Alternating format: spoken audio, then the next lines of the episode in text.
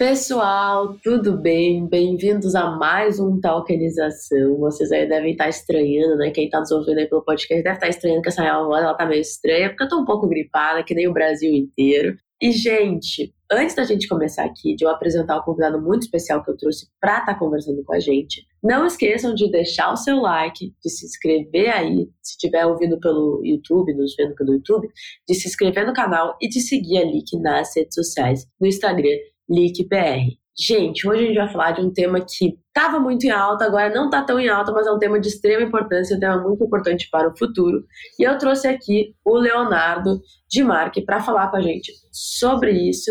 Leonardo, antes da gente começar, eu queria que tu se apresentasse um pouco, contasse um pouco o que tu faz hoje, para a gente já introduzir o bate-papo aqui, começar a falar sobre esse tema tão importante que é NFTs. Bom, Bruno, olá. Olá para todo mundo que está ouvindo, assistindo a gente. Eu sou Leonardo Demarque, sou formado, em, tenho carreira toda formada na, na, comunicação, sou um acadêmico, né? Fui formado em jornalismo, depois fiz mestrado em comunicação, doutorado e comunicação também pela UFRJ, onde eu sou hoje professor é, concursado lá e faço minhas pesquisas sobre indústria da música, foi no que eu me especializei. E mais recentemente eu passei para temas ligados ao mercado mercado financeiro, especialmente fintech 3.0, né? Que é, enfim, acho que o público aqui sabe essa tecnologia, essas novas tecnologias da comunicação para mercado financeiro. Fiz exatamente porque percebi que um tema estava absolutamente colado com o outro e tenho desenvolvido as pesquisas nesse sentido lá na UFRJ.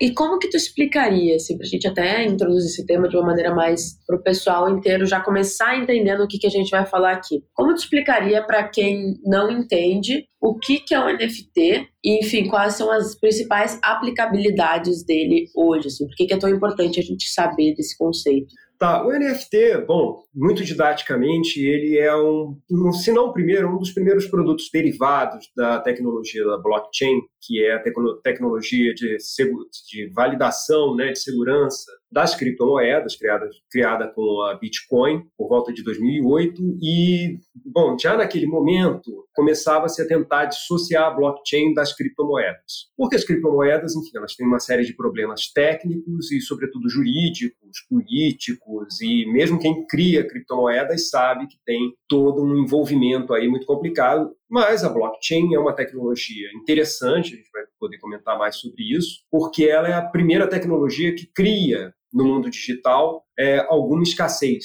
artificial e não mais uma é, não é mais uma tecnologia de expansão da de abundância da informação. Então, é, desde o começo, a, todo mundo que trabalhava com essas tecnologias tentava vender a blockchain de uma, como uma forma de é, tecnologia de segurança. Ninguém, como sempre acontece com toda nova tecnologia, ninguém sabia muito bem. Até que, mais recentemente, é, nos últimos 10 anos, você começou a ter uma possibilidade de aplicação da blockchain, que era a criação de é, é, arquivos digitais que teriam uma autenticação é, única dentro do universo digital. Ou seja, você até pode copiar o arquivo, a, se for uma imagem, um som, mas você não, não teria um certificado de autenticação. Isso é dado por uma por criptografia pela blockchain, uma blockchain desenvolvida em particular junto ao, a, ao ecossistema do Ethereum, né, que é também uma, também uma criptomoeda. Então, é, eles começaram, é, alguns artistas perceberam que essa possibilidade de criação de uma escassez no mundo digital poderia ser utilizada para retornar a um certo tipo de comércio, de economia das artes, baseada justamente na, na ideia de uma escassez da posse de um elemento, de um produto que é único. E aí você começou a ter uma experiência com esses non-fungible tokens, que é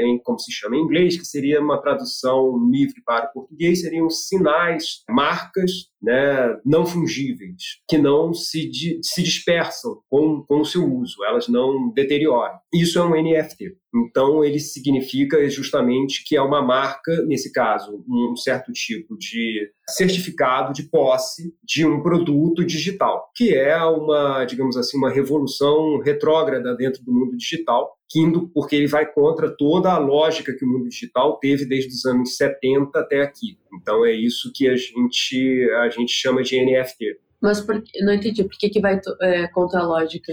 Porque o mundo digital, ele se fez, toda a mentalidade dele foi, foi para criar abundância de informação. Então, se você pegar os estudos de cibercultura, cultura digital, como quiser chamar, dos anos 80, 90, você prometia revolucionar o mundo é, a partir de uma economia da informação, onde informa, tudo viraria informação e porque a informação é abundante, você teria uma economia da dádiva. Ninguém poderia cobrar nada por um produto, porque o produto, todo produto seria informação e a informação seria livre e abundante. Essa foi uma lógica que, por exemplo, está no famoso livro do Yokais, que era a, a, a riqueza das, das redes. Então, surgiu toda uma literatura, especialmente nos Estados Unidos, sobre economia de redes, que falava que era exatamente isso: a velha economia havia acabado e uma nova economia da abundância e não da escassez teria surgido. E todas as tecnologias que foram criadas no mundo digital nesse sentido elas efetivamente buscaram ampliar a abundância. Até que você teve o trauma do peer-to-peer -peer, e a toda a briga que eles tiveram com a indústria fonográfica, depois com a indústria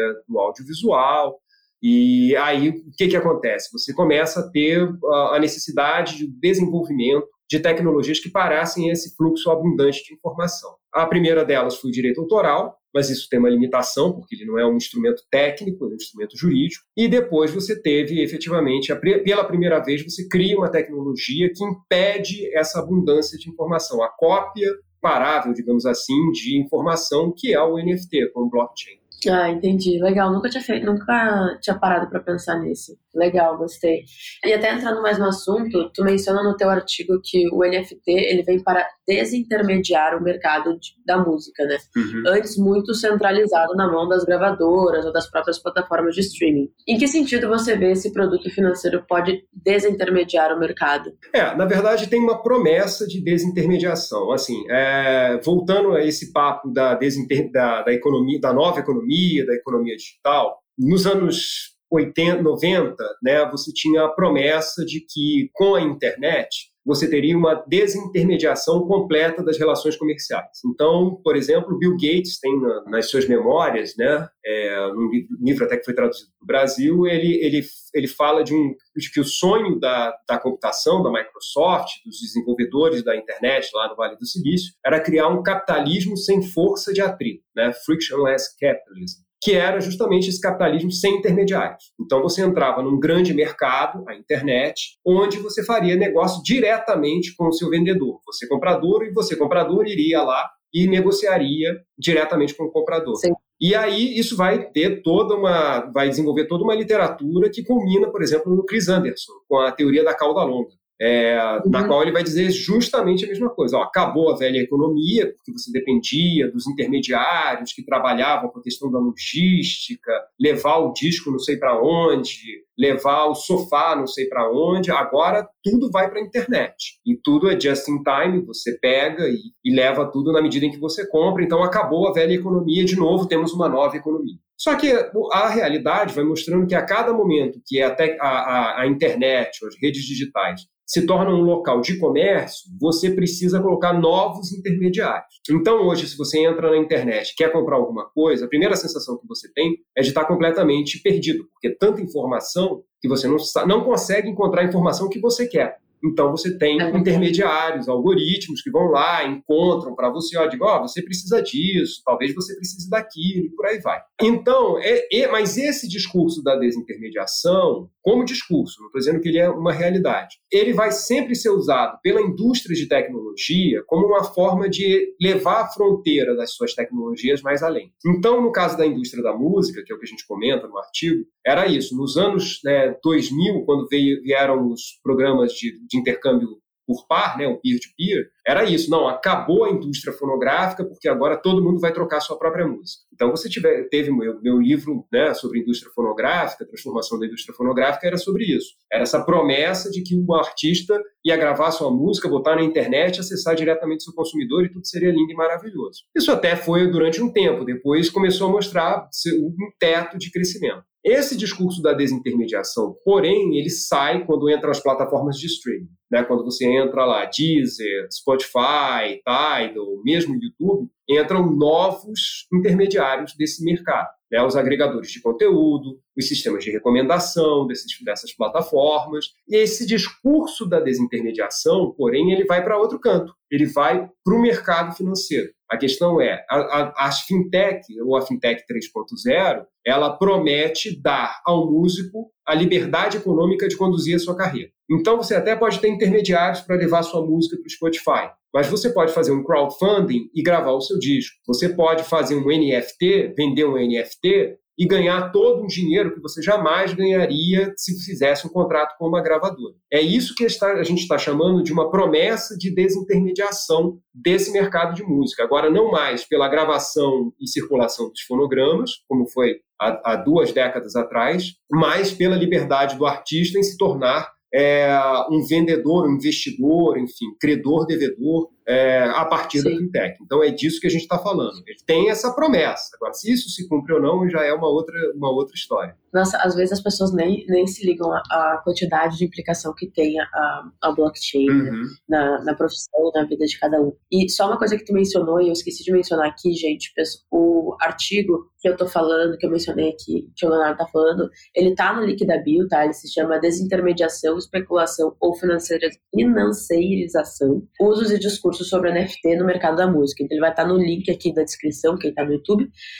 E, enfim, é, clica ali, já lê para tu ficar por dentro de tudo e para já estar tá também sempre por dentro das implicações que tem essa tecnologia no nosso dia a dia para nossa carreira, tanto se tu é músico ou não, tu pode ver também as implicações. Ali a gente tem, ah, falando já um pouquinho mais extenso, a gente também tem vários conteúdos na Leak, na plataforma da Leak, falando mais sobre outras implicações da tecnologia do blockchain. Mas voltando aqui para o tema principal, Leonardo, quais são as implicações desse processo para a condução na carreira dos músicos, assim?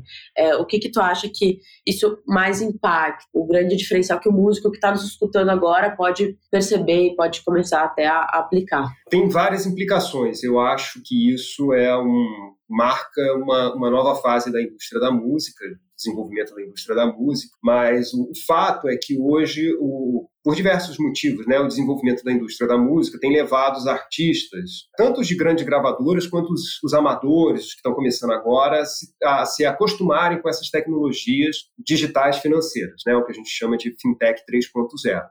Então, é, quando eu hoje converso, é claro, já fui músico amador durante um tempo, quase me profissionalizei, mas depois eu desisti mas eu vejo a diferença que tem com os garotos de, sei lá, 10, 15 anos, né, em relação à minha idade, é, é impressionante, né, o quanto eles já almejam, já começando sua carreira musical, solo ou com banda, aliás, cada vez mais solo, um certo motivo depois eu comento, mas é, é, impressionante como eles hoje já são levados a pensarem como investidores. Então, a minha carreira, se eu quero ter uma carreira como músico, eu tenho que investir na minha carreira, pelo menos no primeiro momento, até que eu encontre um grande investidor não é mais um contratante, a gravadora virou um grande investidor, que me permita conduzir com mais autonomia a minha arte. Então, o que, que acontece? Essas tecnologias hoje, como elas estão literalmente a, sua, na palma da mão, né, no telefone celular, hoje um artista que queira gravar, fazer uma, um show, ele hoje ele é muito mais levado a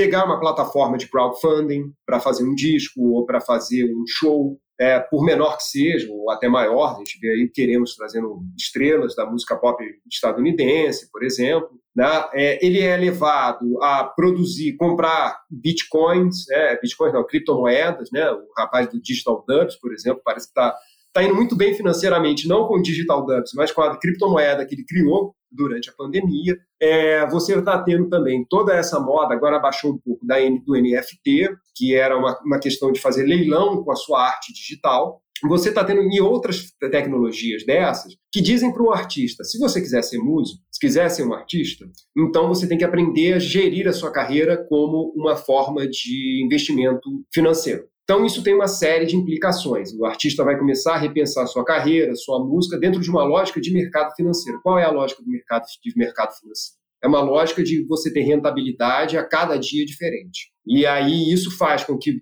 para ser, tem mil implicações, mas uma das que eu acho mais interessantes do ponto de vista da arte, né, é que cada vez mais esses jovens artistas eles pensam no dia de amanhã. Não tem mais um planejamento para do que, que vai acontecer daqui a dois, três, quatro anos. Né? Vamos lembrar que, é, muito recentemente, o, o dono, enfim, o criador e hoje é CEO do Spotify, Daniel Eck, virou numa entrevista para um podcast e falou que os músicos tinham que deixar de ser vagabundos, é, foi, esse foi o termo dele, e achar que tinha que, que era muito cômodo ficar querendo gravar disco de três em três anos, que era mais ou menos o período que você deixava, que, uma, que um artista deixava para gravar um, de um álbum para o outro, amadurecer novas músicas, né, desenvolver sua carreira, fazer show ganhando dinheiro e tal. E ele falou, mas isso acabou, você tem que fazer música para amanhã. Baixou o número de cliques, o número de plays no, no, no, Spotify for Artists, que é onde os artistas veem como é que estão as suas músicas, você tem que pensar numa nova música. Se isso for de semana em semana, paciência, entendeu? Caraca. É, então, o que, que acontece? Um músico hoje não pensa em gravar um álbum que para mim era impensável, na minha geração, até a minha geração, era impensável. Todo mundo queria entrar numa gravadora, gravar um álbum para dizer, olha, mamãe, virei artista, sabe?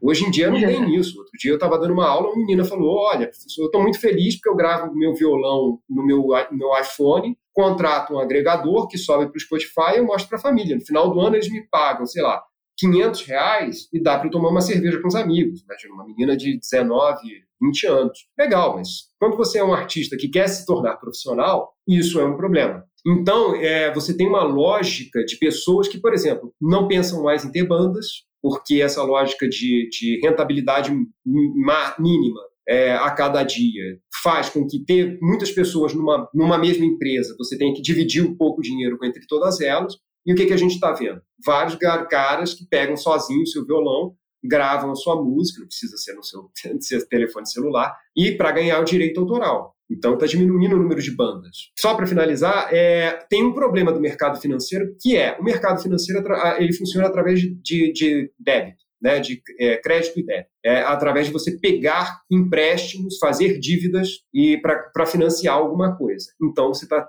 produzindo um, um, problema aí de, de endividamento é, em larga escala desses jovens artistas. Nossa, não, não imaginava. É que nem o, o school loan lá em, em, nos Estados Unidos, né? A quantidade de cada vez mais pegando school loan. É. é loan, né? Eu acho.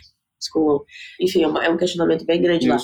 Eu fiquei confusa com, uma coisa, assim, então a gente tem, né, esse momento que a gente está, que cada vez mais as pessoas estão, enfim, nesse momento de produzir para amanhã, de mais escassez, uhum. de fazer, fazer, fazer. E qual que tu diria que está o, be o benefício aí? O que que tu diria para uma pessoa que, que, que, quer começar a fazer isso, a, a, a, produzir na internet, utilizar a internet ou a e a tecnologia, né, ligar os dois, obviamente, porque hoje, sem músico, sem internet, não é. existe.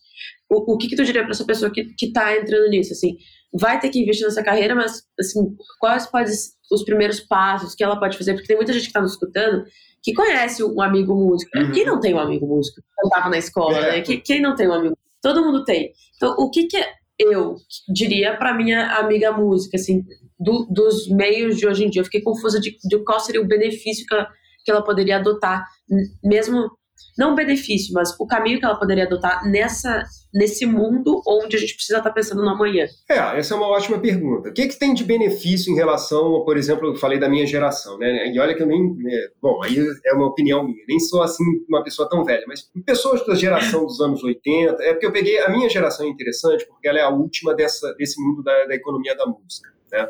É, Qual é a tua geração? Que, é, que é essa geração do, da, da para quem curte rock, da era grunge, dos anos 90. Né, mais ou menos, tá. que vai ali 2000, claro, me especializei como músico, depois pesquisador em música, então eu acompanho isso muito bem. Então, é, o que, tá. que tinha nesse, nesse grande período da economia da música, que vai dos anos 60, né, final dos anos 50, vai lá, dos anos 50 até os anos 90, o que, que você tinha? Era uma formação de uma carreira musical, que você ia para uma gravadora, a gravadora tomava conta, fazia uma gestão é, financeira do seu, da, da, da, sua carreira artística e te dava condições materiais de ter, desenvolver-se como artista.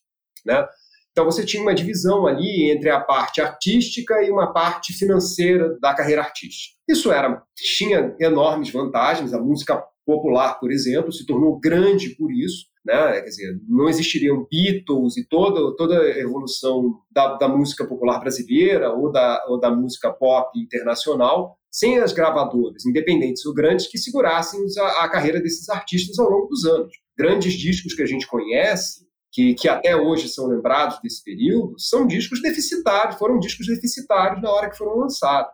E aí, mas, mas qual era o problema disso? Poucas pessoas passavam pelo filtro das gravadoras. Quem deveria entrar, quem não deveria entrar, era, era, era decidido pelas gravadoras. E um cara que estava na gravadora, que era chamado de diretor de produção, chefe executivo, que escolhia como quisesse as bandas. É mais ou menos tipo mercado de futebol, que o cara, ah, esse garoto aqui vai me dar dinheiro, esse aqui não vai, e aí de repente você vê a bobagem que o cara faz, porque era um puro achismo, né? Hoje em dia, é, tem uma coisa que, algumas coisas que são interessantes. Você tem um acesso à informação muito grande, né? É, eu tenho um amigo que fala, que é da minha época, que falava assim, pô, Léo, se a gente tivesse nascido 15 anos antes, é, depois a gente não ia gastar nada de, com, com, aula de música do que a gente gastou, a grana toda que a gente gastou, porque hoje está tudo claro. assim, né? E aí você baixa coisas, é, partituras, coisas que você tinha uma dificuldade enorme para comprar nessa época. Bom, o que, que, tem de bom hoje? Essas pessoas podem se formar musicalmente, fazer sua arte literalmente no quarto.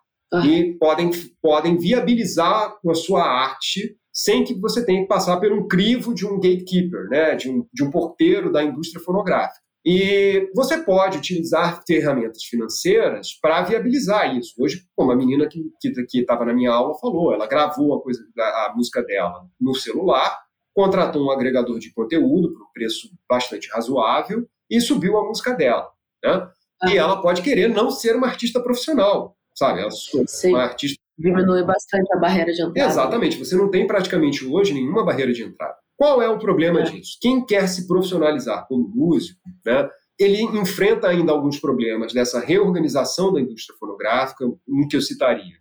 É, as plataformas de streaming geralmente não pagam ou pagam muito pouco direito conexo, ou seja, quem toca nos, nos, nos discos é, não recebe pelos plays da, do streaming, então fica muito dependente dos concertos. Hoje você tem muita concorrência para quem quer dar aula, porque você tem YouTube. Eu, por exemplo, estou vendo uma aula de baixo e eu toco guitarra. Mas estou vendo aula de baixo com um cara das, da, de Manchester, na Inglaterra. Né? E por aí vai. Agora, é só. E aí, para quem. Qual é a dica para quem está começando agora? Que quando for olhar esse mercado, que você vai ser obrigado a passar por essas situações, que pense muito em como fazer isso. Não saia fazendo tudo o que todo mundo diz, porque muitas vezes você cai em golpes. Então, você tem, tome cuidado, pense no que você quer fazer, que tipo de profissional da música você quer ser, ou se você quer ser profissional, e a partir daí você começa a traçar algumas estratégias para fazer a sua música circular por onde você quiser. E também é aquela coisa, né, que tá cheia na internet, tipo assim, não fique achando que é fácil só porque as barreiras de entrada diminuíram. Exato. Pelo contrário, seja diferenciado e faça um trabalho diferente, que da mesma forma que diminuiu, tem muito mais concorrência. Sim, né? também isso. E tem até outro tema aqui que a equipe trouxe pra gente te perguntar, que é, vocês também falam sobre, fala ali no artigo, sobre o papel dos fãs eu achei bem interessante, né? Em uma economia da música financiarizada. Como fica a relação entre os artistas e fãs quando há esse financiamento através de NFT? É, o que a gente diz ali é uma coisa que é ainda ver o que vai acontecer, mas é, uma, é um fenômeno novo na indústria da música, nessa nova indústria da música, que é, qual é o, que é um NFT? Voltando à primeira pergunta. É, a, é você produzir uma obra de arte digital que pode ser leiloada, porque ela é única, pelo menos o, o, o certificado dela de posse. Quando você faz isso, quem está comprando aquilo dali não é o mesmo cara que ia para a loja comprar disco. Né, para quem se lembra disso, tipo, pessoas da minha geração. É, que foi a última que fez isso. É, que ia para a loja desesperado para comprar e você tinha uma relação com, com o lojista. Tem filmes ótimos sobre isso, né? Discos do é, Alta Fidelidade. Quem não viu, veja, porque são ótimos filmes sobre, sobre o tema. E aí o que, que acontece? Essa desintermediação faz com que o fã compre um NFT. Mas o que é um NFT? É um produto financeiro que pode se valorizar ou desvalorizar. Então, quando eu compro um NFT do, sei lá, do Kings of Leon, que fez isso, eu estou comprando um disco, não é um disco que está custando a mesma coisa para todo mundo. Estou botando uma grana nos caras, entendeu? Então, eu quero. Quando eu ponho uma grana num produto financeiro, ninguém que põe dinheiro no mercado financeiro espera ficar tomando prejuízo sabe-se que pode tomar prejuízo, mas ninguém quer fazer isso, ninguém em sã consciência, eu acho. Então, o que, que acontece? O fã, quando compra um NFT, ele está fazendo um investimento. Ele não está comprando por prazer. Um disco para ele guardar, né, para botar lá na, na, na, nas antigamente nas discotecas, as pessoas verem, olha, nossa, escuta essa música, logo deve ser uma pessoa culta, é uma pessoa de vanguarda, seja lá o que for. Não tem isso. Você está fazendo um comércio direto, estou investindo numa ação. O que, é que eu quero da ação? Que me dê renda.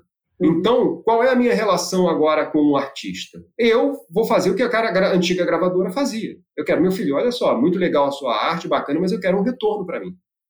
Pode ser um retorno direto, que é tipo, queremos. Olha, eu investi, eu quero ir no show da, do fulano de tal que está tocando aqui no, no, no, Brasil, porque eu paguei, mas eu quero uma, uma coisa VIP, etc. e tal. Mas por quê? Porque você está pensando na sua relação com o artista pelo lucro e nada mais. Sim. Você, claro, você é fã, mas agora tem gente que pode não ser fã e comprar aquilo dali e cobrar o cara, porque olha, eu investi em você, cadê o retorno do seu disco? Cadê o retorno da sua música? Né? O grande problema hoje do NFT é que muita gente que gastou muito dinheiro, claro, aí tem um parênteses que é importante, mas a gente pode comentar depois, que é a lavagem de dinheiro. Mas fechando esse parênteses, deixando isso de lado, né, tem muita gente que faz fala o seguinte: olha, então eu quero que tenha um retorno para mim. Eu não sou seu fã, mas você está vendendo um NFT, o NFT é um ativo. Logo, se ele for um ativo, ele pode ser valorizado. Né?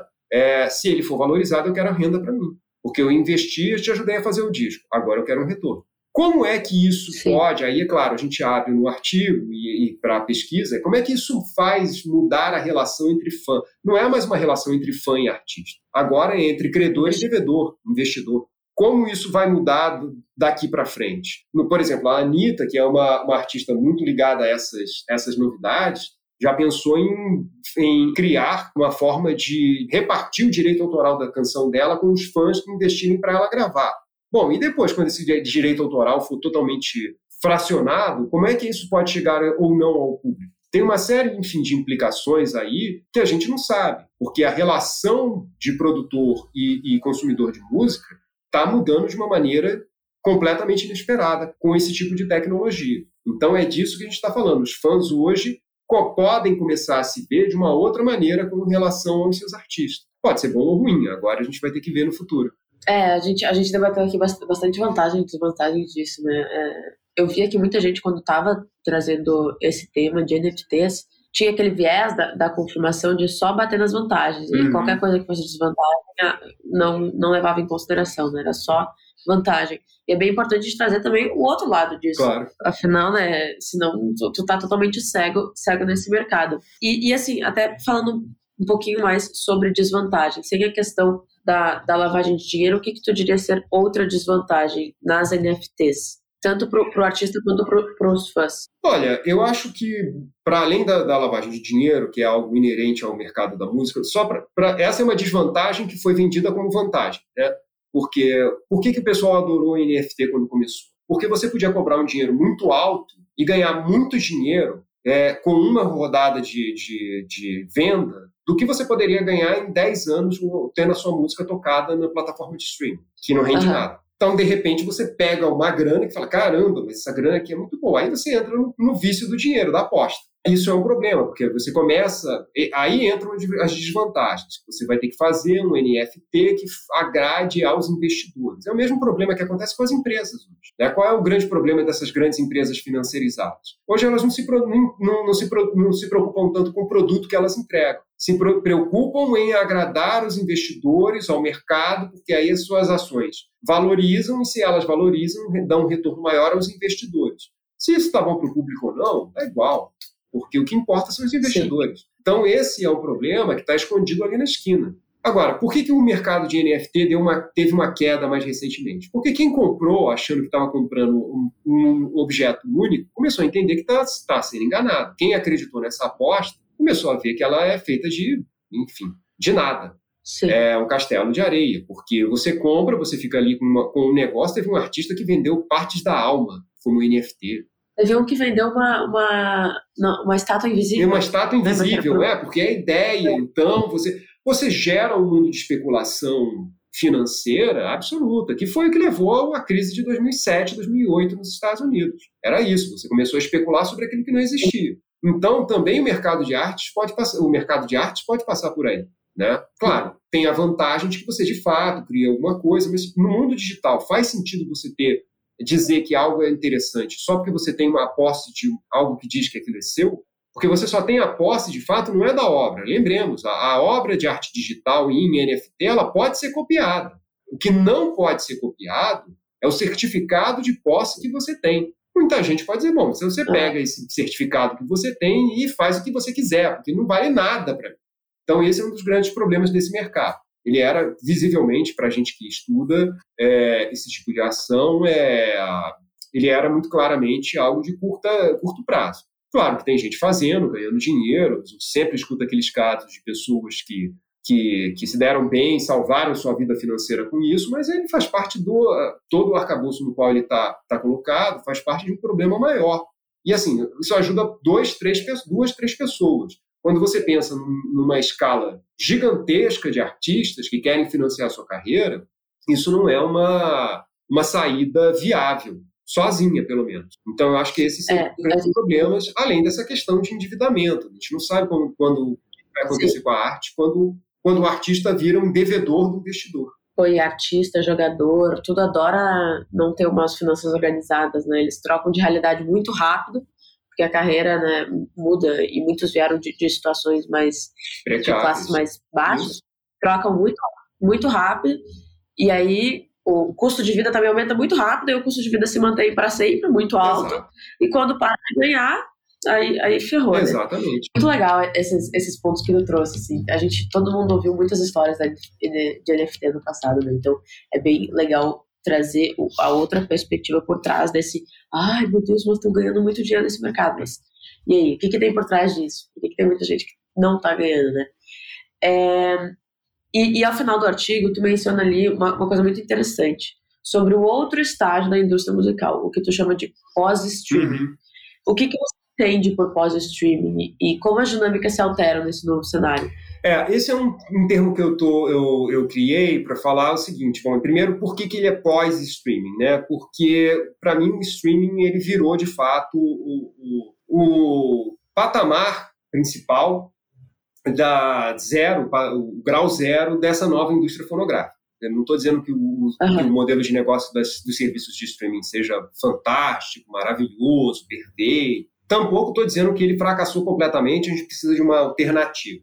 Eu estou dizendo assim, toda a indústria fonográfica no século XXI, agora ela se constrói a partir de serviços de streaming, para o bem ou para o mal, isso é uma outra história. Só que Sim. você já olha para o horizonte ali muito próximo, você já tem um conjunto de novidades que apontam para onde esse, esse patamar vai, de onde para onde ele vai a partir desse patamar. Isso é seria o pós-streaming eu divido em, em, três grandes fenômenos, que eu acho que são os que mais vão, vão chamar a atenção, já estão chamando a atenção, na verdade, até um pouco antes do que eu imaginei, mas estão aí já colocados. O primeiro é esse que a gente está comentando, a financiarização da carreira musical.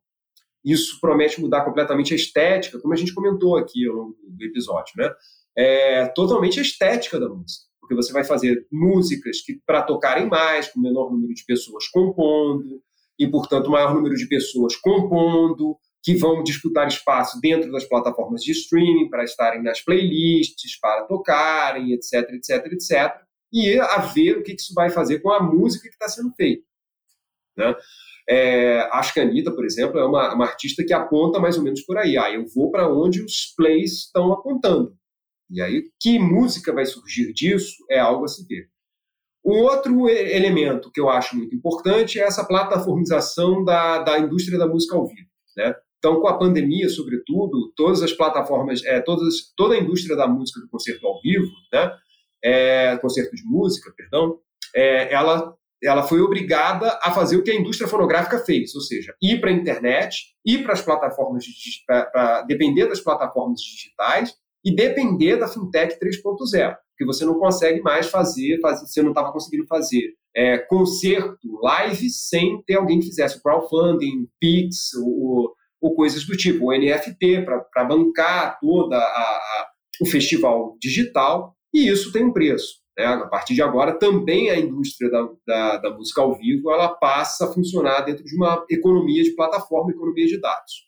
Também vamos ver como é que isso vai, vai se desenvolver para o concerto ao vivo. E, finalmente, eu estou vendo muito pessoal comentando é a música feita, é o que eu chamo de música smart, né, música inteligente. que é música feita por algoritmos puramente. Verdade, tá todo mundo falando disso. Todo mundo agora está falando disso, mas em 2019, por exemplo, a Warner, a gravadora, a Warner Music, assinou um contrato com a Intel, que é uma empresa de tecnologia, de inteligência artificial, que você pode baixar hoje para o seu celular, que ela vai fazer uma trilha sonora especial para você, baseado nos dados do seu celular geolocalização, como você está se sentindo, etc, etc, etc. Ela vai roubar os seus ah. dados e vai fazer uma trilha sonora para você de acordo com o que você quer. Ah, eu quero fazer uma. Bom, é, é, é, algoritmo, me dá uma. Me dá uma trilha sonora para eu gravar um podcast. Aí ele vai pegar, vai montar uma música. Você pode dizer que é uma música uma merda, mas enfim, isso é uma outra discussão. É, o que interessa é que você já tem um, um sistema inteligente de produção de música. E isso está ganhando escala. Agora está no YouTube essa moda de você botar a voz do Paul McCartney para cantar a música do Oasis. O que é mais ou menos a mesma coisa, né? Mas enfim. É, é você botar a música, a voz do Raul Seixas para cantar a música do Tim Maia, né?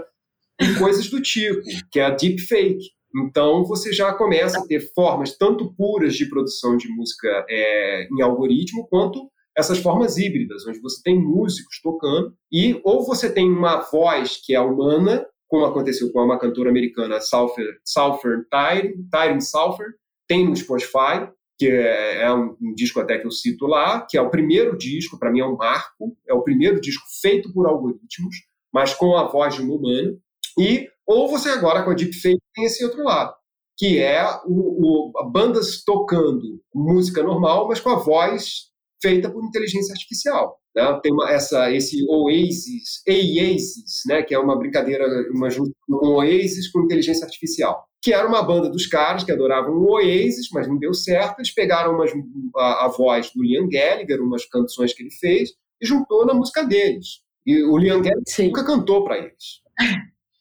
É bizarro. É bizarro. E por que, que isso é bizarro? Porque isso afeta completamente o, a, a, economia da música. Eu tinha falado do, do, contrato que a Warner fez com a Endel. E aí o que, que acontece? Ela pediu 600, 650, eu acho, músicas para a Endel. Para quê? Para ela botar nas playlists da, do Spotify. Deezer e entre outros. Porque você pega aquelas playlists do tipo músicas para passar roupa, músicas para ouvir no submarino, né? músicas para dias de chuva e gripado, dias para ouvir com sinusite, música para ouvir em dias com sinusite, enfim, qualquer coisa do tipo. O que, que acontece? Você tem duas ou três músicas conhecidas e o resto é igual, qualquer coisa. Sim. Essa qualquer coisa vai vir por música feita por inteligência artificial. Isso significa dizer que você vai estar limpando do mapa uma série de possibilidades para músicos profissionais e vai abaixar o preço que essas plataformas né, pagam para músicos profissionais. Trilha sonora, pensa para trilha sonora mercado de trilha sonora. Né? Fora grande. Não vai pagar mais nada. É, vai, vai, não precisa mais. Não precisa ter. A não ser que você queira pegar alguém conhecido para fazer uma trilha sonora para o seu filme para dar, olha, trilha sonora do Lenine. Fantástico, né? Mas fora isso, esse mercado vai. É, se a gente entra, se a gente se a gente vai caminhando nessa, nessa rua, a gente já começa até a se assustar com a Adobe, por exemplo, lançando a edição de vídeo, não tem mais não precisa mais de editor, então a gente começa a se assustar com essas coisas. E até as fotos que viralizaram lá do Donald Trump, do Papa com o, é, Balenciaga, tipo, todas yeah. as coisas já começam a, a Tá. A gente tem, inclusive, gente, aqui um, na LIC um podcast só falando sobre inteligência artificial, o que está acontecendo hoje em dia e, e, quais são as perspectivas do futuro. Bom, eu queria te agradecer por ter aceitado o convite, por ter trazido esse tema de extrema importância aqui para a gente, principalmente para a carreira de muitas pessoas que estão nos escutando. É, queria falar para o pessoal, pessoal, não esqueçam de deixar o seu like aqui, de se inscrever no canal, de seguir a LIC nas redes sociais, aí no Instagram, LICBR, e, Leonardo, onde é que as pessoas podem ler os seus artigos, encontrar mais informações sobre o que tu fala e o que tu ensina? Bom, eu tenho meus artigos acadêmicos, eles são publicados nessas revistas acadêmicas né, de acesso gratuito, Creative Commons, mas também eu tenho um perfil no Academia onde as pessoas podem acessar. Podem me acessar também por e-mail e aí eu compartilho. Tem uma série currículo Lattes, podem encontrar e enfim, eu estou à disposição para dialogar com o pessoal sobre a minha obra. É um prazer. Legal. Muito obrigado novamente, pessoal que ficou até aqui. Muito obrigado por nos escutar. Até o próximo.